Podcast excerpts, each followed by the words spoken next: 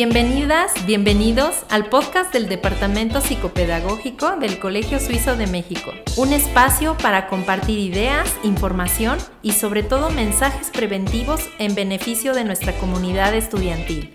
Comenzamos.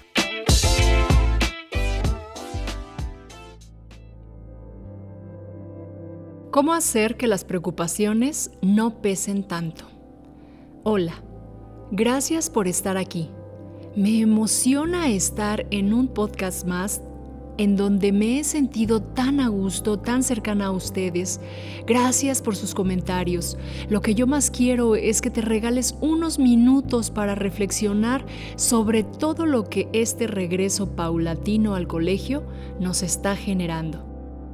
Estrés, miedo, incertidumbre y un sinfín de emociones me parece importante podernos comunicar familia, colegio, departamento psicopedagógico para cuidar la educación socioemocional, que es quien promueve una actitud proactiva hacia el aprendizaje competencial, refuerza el autoconcepto personal y genera bienestar.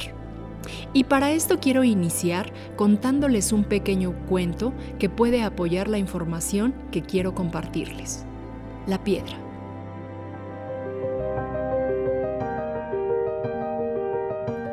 Un anciano se dirigió a su joven nieto y le entregó una piedra en su mano.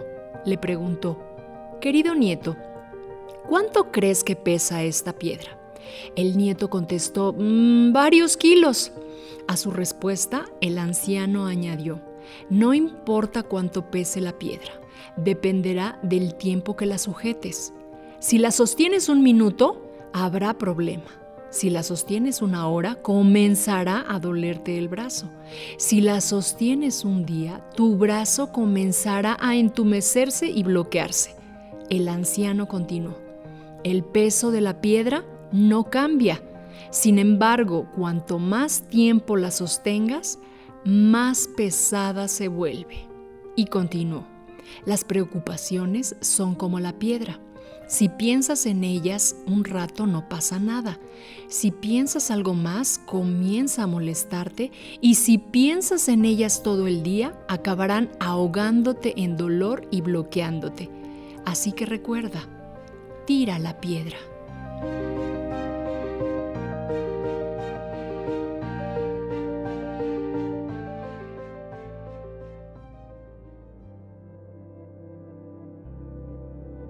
Los niños, las niñas y adolescentes pueden sentir miedo o preocupación cuando regresan a la escuela, sobre todo si llevan meses estudiando en casa.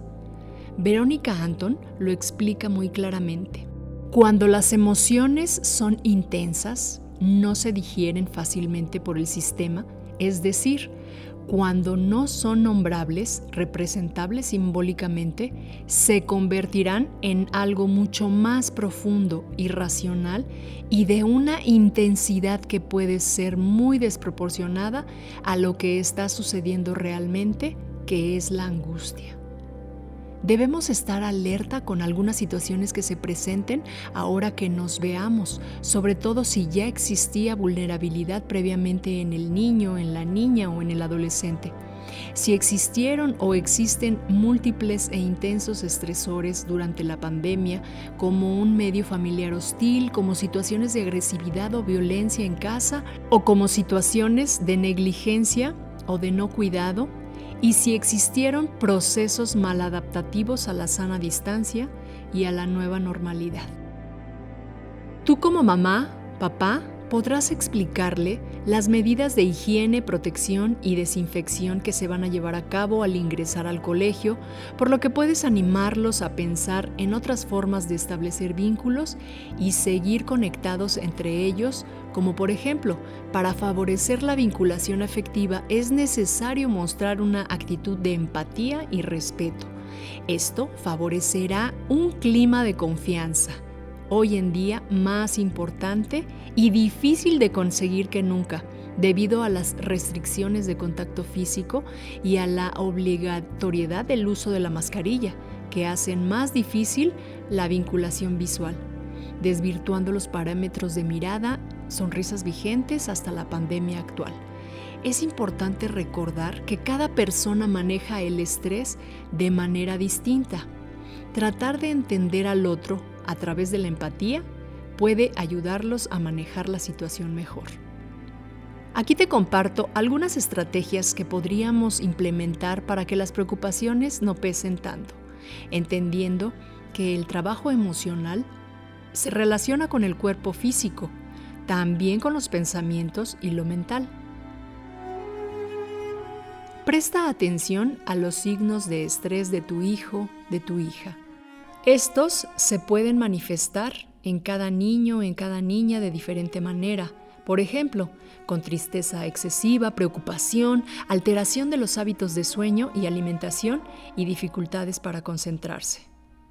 Habla con tus hijos, con tus hijas sobre cómo les fue en sus actividades de los centros comunitarios de aprendizaje sus sensaciones y preocupaciones y demuéstrales tu apoyo en las actividades académicas en línea. Ayúdalos a cumplir con las medidas de protección antes y después de llegar a casa. Ten contacto con los profesores y psicólogos del colegio y mantengan una comunicación sobre el comportamiento de tus hijos y la forma en la que puedes ayudarlos. En caso de que percibas miedo al contagio, puede ayudar mucho expresar que no siempre que nos enfermamos nos morimos o que siempre que alguien se enferma muere.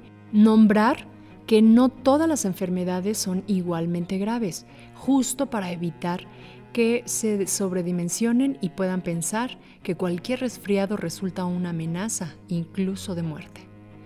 Para poder acompañar y ofrecer más herramientas para sobrellevar estas emociones tan justificadas, es importante que podamos contactar, mirar y reconocer nuestras propias emociones y estados de ánimo porque sin duda el radar de sus afectos está mucho más despierto que el nuestro.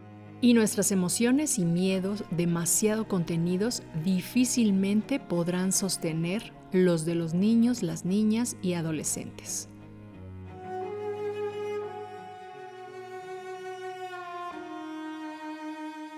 Es nuestra obligación demostrar a los niños, las niñas y adolescentes de hoy que la vida sigue y seguirá. Nos adaptaremos, pero no fabriquemos fantasías. Cuando quieras realidades, enfrenta la vida. La vida no es perfecta la vida es injusta, es dolorosa, es maravillosa, es increíble, es divertida, es aburrida, es dura, es difícil, es fácil, es tremendamente contradictoria, pero no es perfecta. La vida nunca ha sido perfecta. Tiene grandes tonalidades, pero se trata de enfrentar las experiencias mientras estés peleándote en la vida. Tienes que aprender a disfrutar lo que amas. Lucha, sueña, cáete, levántate, ríete de tus risas, llora llantos, siente tus emociones, conócete a ti mismo para definir tu propio éxito personal, respétate.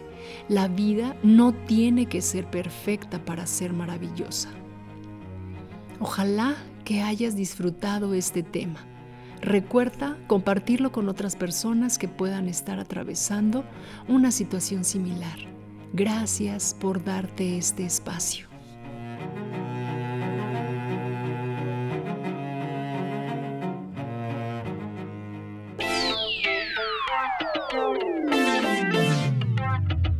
Hemos llegado al final de este podcast. Gracias por tu tiempo. Nos vemos en una edición más. Mientras tanto, toma acción y pon en práctica lo que hemos compartido. Hasta la próxima.